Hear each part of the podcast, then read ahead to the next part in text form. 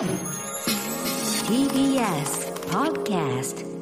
キニマンス塚本二木と農場桃子がお届けしています明日のカレッジえーさて、地球を笑顔にするウィーク初日の今日は、ニュージーランドで計画されている牛や羊のゲップ税を取り上げます。このさ、ゲップ税っていうキーワードニュースで見たことあるなっていう方いると思うんですけど、不思議な、不思議なのはね、英語では、おなら税って言われてるんですよ。へえそうなんだ それ、へえ、そうなんだって。ななんで、ファートタックスって言われてるのに、うん日本語ではゲップ税。あれ、なんで日本のニュースはおなら税って言わないのかななんて思ってえます。でも確かにでも誰かが最初に日本にその持ってきた時に、うんちょっとゲップの方にしましょう。っ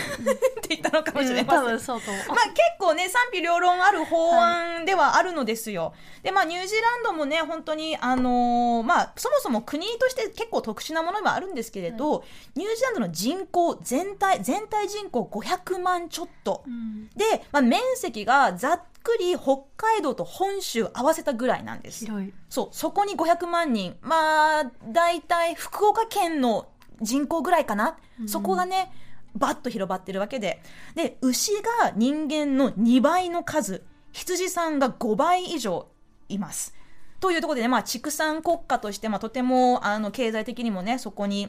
大きく頼っている国ではあるんですけれど、まあ、そんなニュージーランドのアーダーン首相が今月11日、温室効果ガスのメタン排出量を削減するべく、牛や羊を飼う農家へ課税する法案を議会に提出すると発表しました。税収はすべてメタン排出量の削減に努力する農家への支援に使われるという方針です。つまりね、メタン排出量削減努力すればするほど、まあ、政府から支援がもらえるということなんですけれど、まあ、あの農業大国であるニュージーランドではね、まあ、全国各地で反対のデモが激しく行われているなどして、まあ、議論が、えー続いています。まあ、今日は、えー長年牛乳を生産する酪農家でもあり、現在の与党、えー労働党の地域の委員会で積極的に農業政策立案に関わってきたマックス・パーネルさんという方、えー72歳の農農家の方にインタビューしてきました。えーここからはマックスさんのインタビューの音源を少し聞いてもらってから、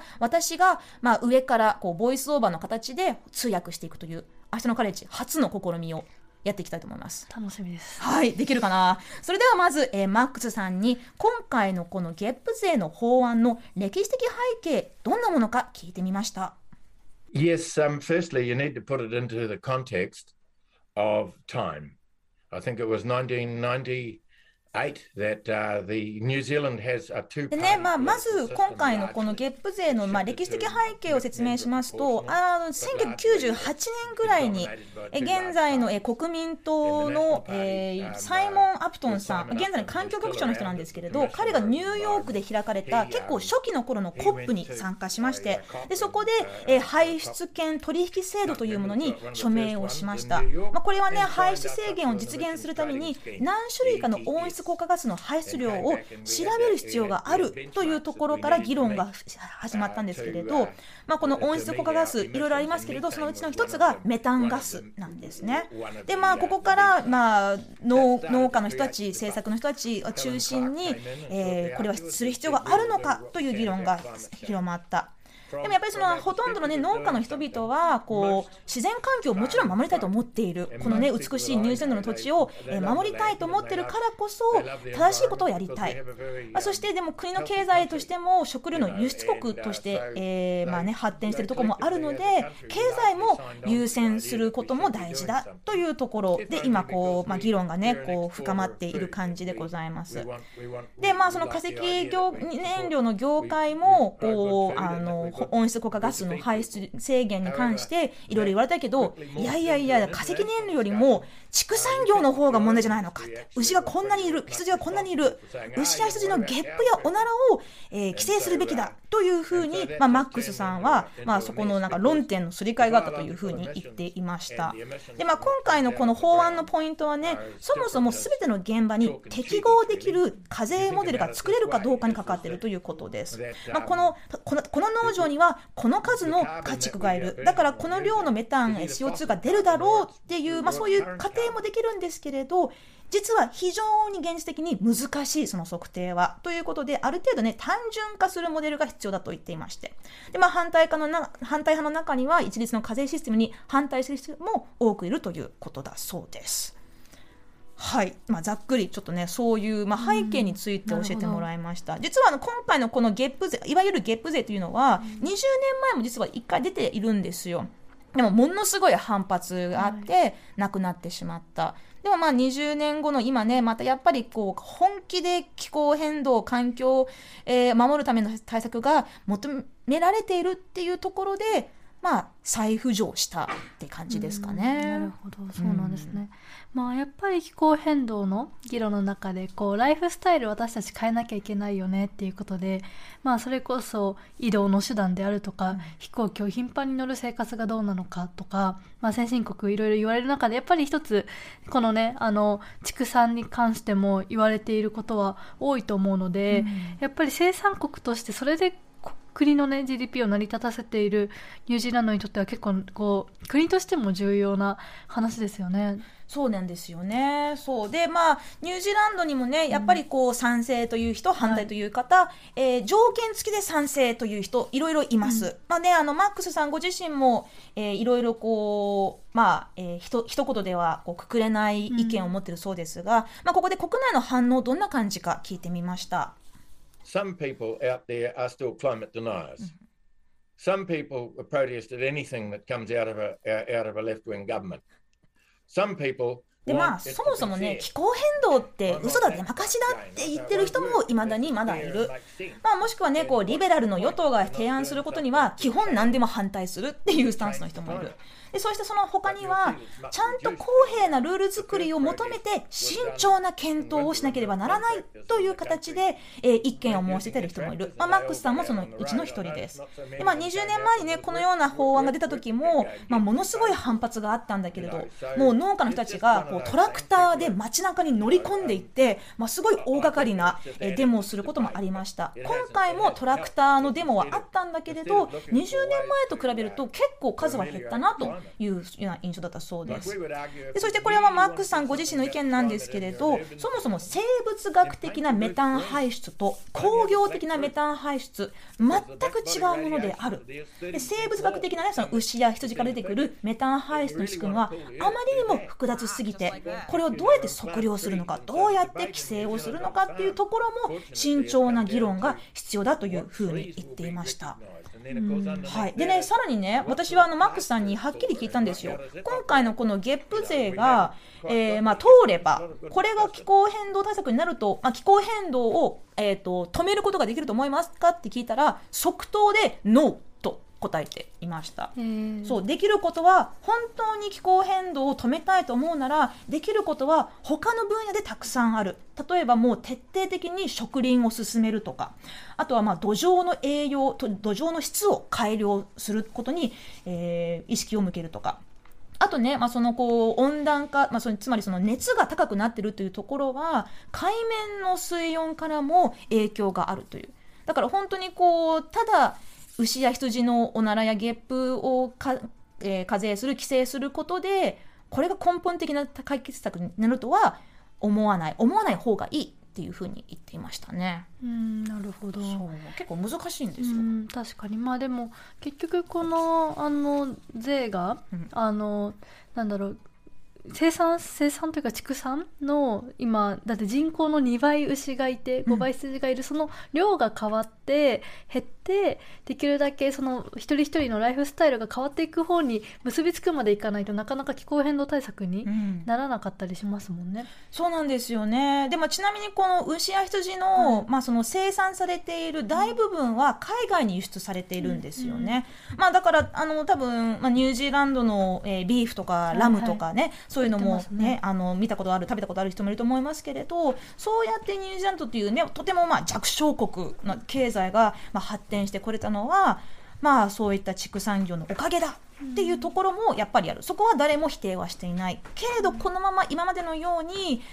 まあその経済成長優先でバンバン、えー、なんでしょうね。そのメタンガスだけじゃなくてその土壌にこう土壌や水質汚染の問題もあるんですよ、まあ、向こうってニュージーランドってそう放し飼いが基本なんですけれど、はい、本当にもうだだーっ広いねもう放牧地帯で牛さん、羊さんがめいめいもうもういててなんかああのどかーって思うんですけど、うん、そこからこうどんどん流れていく、えー、まあこう汚染物質、あのまあその単純にそのうんちとかなんですけれど、はい、そこがもうあの水質をかなり汚している。うんもう私の父親の時代子供の頃は川で泳ぐの当たり前だったけれど、今はもうほとんど泳げなくなってるっていう問題も実はあるんですよね。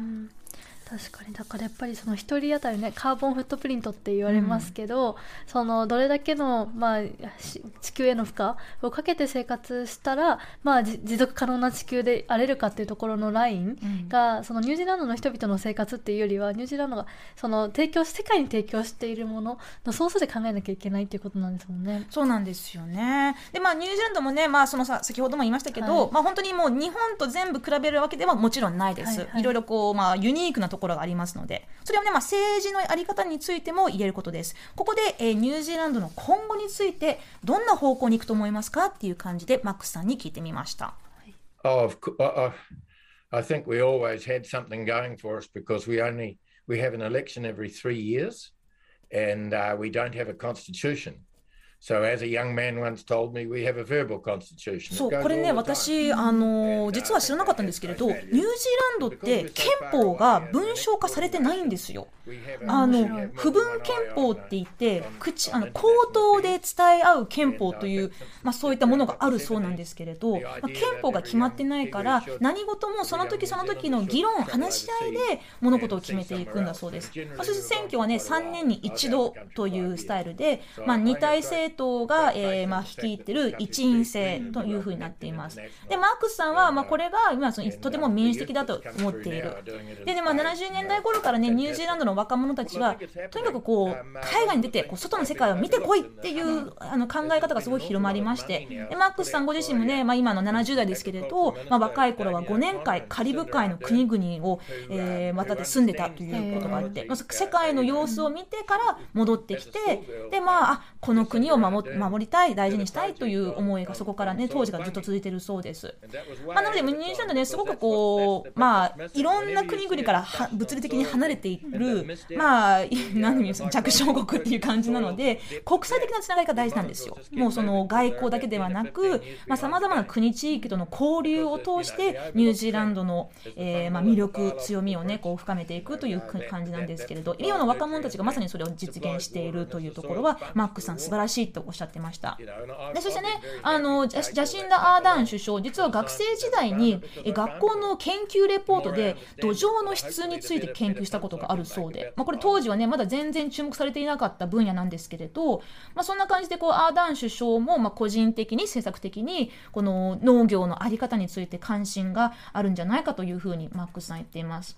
で、まあ他にもね、もうめちゃくちゃいっぱい喋ってくれたんですけれど、土の中の微生物に注目が集まっているんだそうです。そのこの環境をどうやって守っていくかっていうことを、もっともっと奥深く、もう表面もっと下の方まで見ていくと、まあ、土が大事ということをね、もっと知ってもらいたいとマークスさん言ってました。まあ、これはね、農業国ニュージーランドの方向性の一つとして、まあ、もしかしたらどんどんね、こう、注目が、理解が深まっていくといいなっていうふうに私は思いましたね。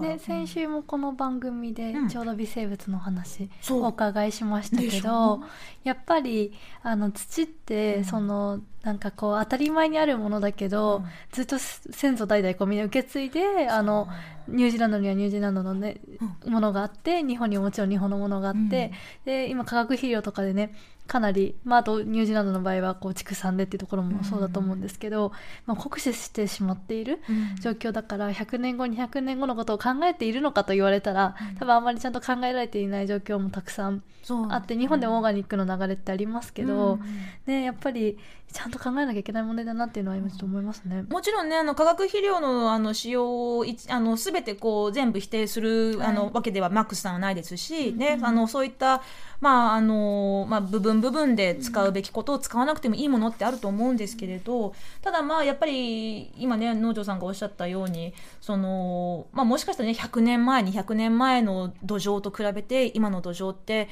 健康なのかなとか、そういったところにね目を向けていくことでもしかしたらその、まあ、大気中に排出される、えー、ガスの影響ももちろん大事もちろんここは向き合っていかなきゃいけないだけどそればかりに目を向けていくのは間違ってると思うっていうマックスさん言ってました。確かに。そう。だってね株価とかはこう値段が見えるから下がってる上がってるって見えるけど、うん、なかなか土とかは見えないじゃないですか、ね、だからこそ自分たちも気づいていないっていうところはあるかもしれないですね。だから本当にそういうところで言えば、まあ、今回のこの法案ね、まあ、その法案提出される前なんですけど、今現在、うんうん、そのメタン排出量を数値化するっていうやっぱりこの我々人間ってね何でもかんでもこうなんか数字とかなんかラベルとか何かでこうカテゴライズしたがるとこあると思うんですよ。はい、でそれでこうまああの共通認識がちゃんとできてじゃあこれを上げましょう下げましょうとかって話ができるわけだけど。多分私たちがその数字とかそういったあの上とか下とか、はい、そういったこう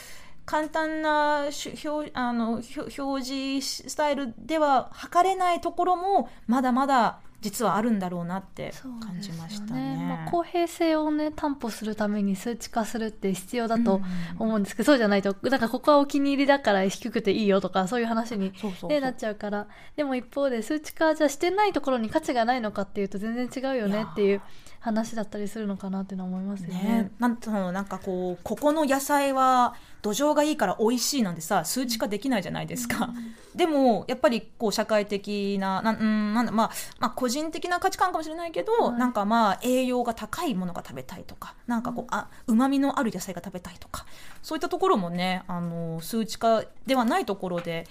あの判断されるわけだから、ね、何が正しいか何が正しくないかっていうのは、まあ、これから議論を、ね、進めていくニュージーランドだと思うんですけれど、はい、まあ、そのねマックスさん、まあ、あの畜農家の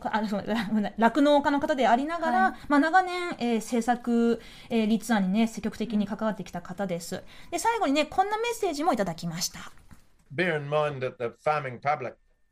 generally knows that their markets are reliant on on them doing the right thing, and so we're going there, you know. Mm-hmm. And uh, so, so even a token, a token to keep the debate going will do, you know, will be all right, you know. But uh, but we don't, we don't, we shouldn't, we shouldn't be doing things that just create division, you know, because they're silly. はい、えー、マックスさんのね、最後のメッセージですが、まあ、我々農家に携わる人々はね、正しいことを行うことこそが、